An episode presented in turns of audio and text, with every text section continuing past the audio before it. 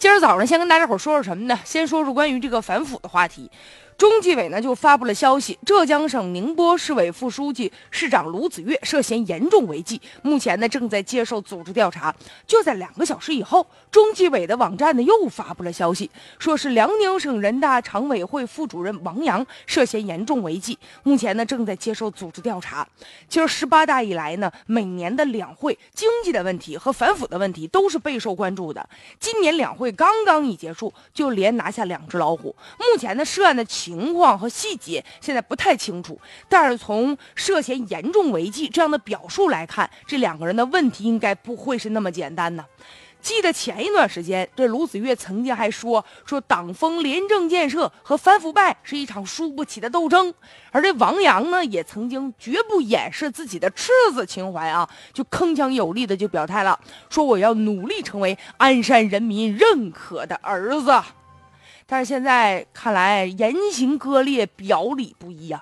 不过呢，与此同时，也有一些声音就出现了，说现在这个反腐啊会影响经济这样的一个话题。其实究竟反腐影不影响经济呢？咱们用事实来说话吧。比如说以四川为例，四川是最有发言权的。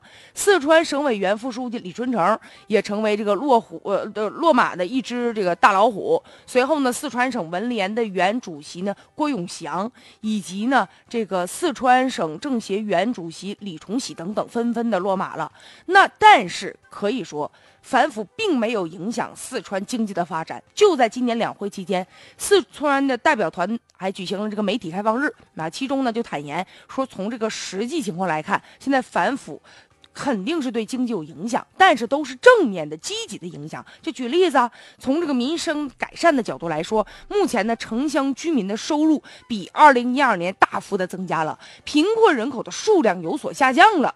而且从基础设施建设来看，四川的铁路啊、高速公路啊、水利啊、民航等等，在全国那都是数一数二的。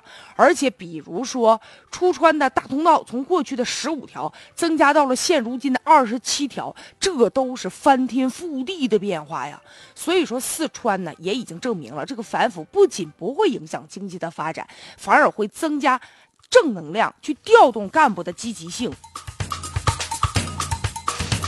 而且全国人大代表林志梅呢，也曾经说，就在今年两会当中啊，他就举例子说，这个他们检察院曾经查办过一个厂长贪污挪用公款达到了两千六百多万元呢。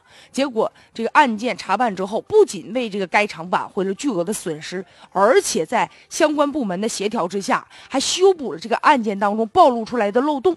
受到这个影响，企业的效益大幅的提高了，员工的收入增加了百分之三十。